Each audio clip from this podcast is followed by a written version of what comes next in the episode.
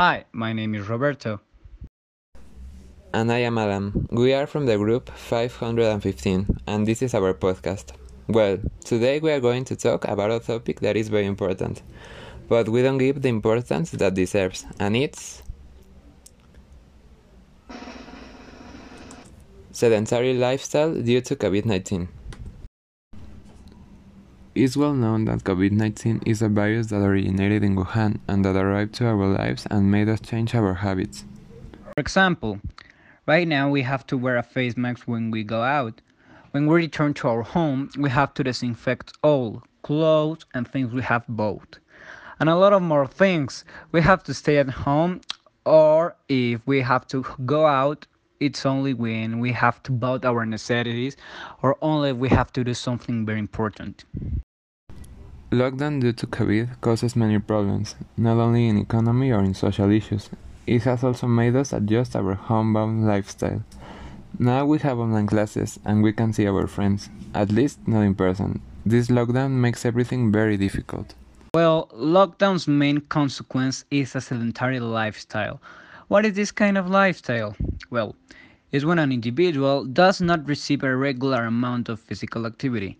That, according to the government's in 2008 physical activity guidelines for Americans, is at least 150 minutes of moderate exercise per week has been a problem very common in the world and especially very difficult to treat here in Mexico. In Mexico, we have no education about this topic.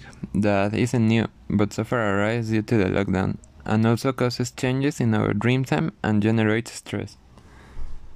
According to several studies, students now spend 28 hours more on screen per week. This time is only distributed between online classes and homeworks so we have to add the time used to play video games or watch TV. So the question here is how much time we spend to make some exercise? Also, the feeding is very important because due to lockdown, many families don't have the time to cook or go out and buy the food that they need to have a balanced diet.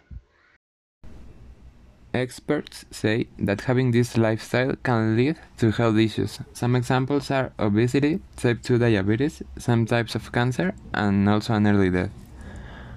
Being too much time in the same position is bad for our muscles and can lead to osteoporosis. We have to be a little bit more aware and take care of our health. So remember, the next time you have online classes all day, Get up and walk 5 minutes. This will activate your muscles and rest your side. That is also affected because of electronic devices. The experts recommend is that at least we have to do 30 minutes of physical activity. Walking at least 10,000 steps each day count as one, so you have no pretext to avoid it. If you want more, uh, there are several routines on YouTube and on the web that can help you with this lockdown. Yes, as my partner said, we don't have more pretext to avoid doing physical activity. We have to do it now. Because along the podcast, we have heard how this lifestyle causes health problems. So we have to change our mentality and motivate us to be more active during the day. Remember not to compare your body with stereotypes presented everywhere. Every person is perfect with their own body, but we also have to exercise it.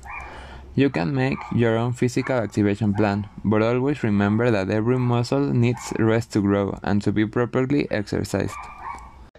If you can consult the opinion of an expert or your doctor, this is going to be very helpful to make your change in a more effective way. Well, we have arrived at the end of this podcast. It's going to be all for today. We appreciate the attention and we hope to see you in the next transmission. Bye and take care. And please stay at home.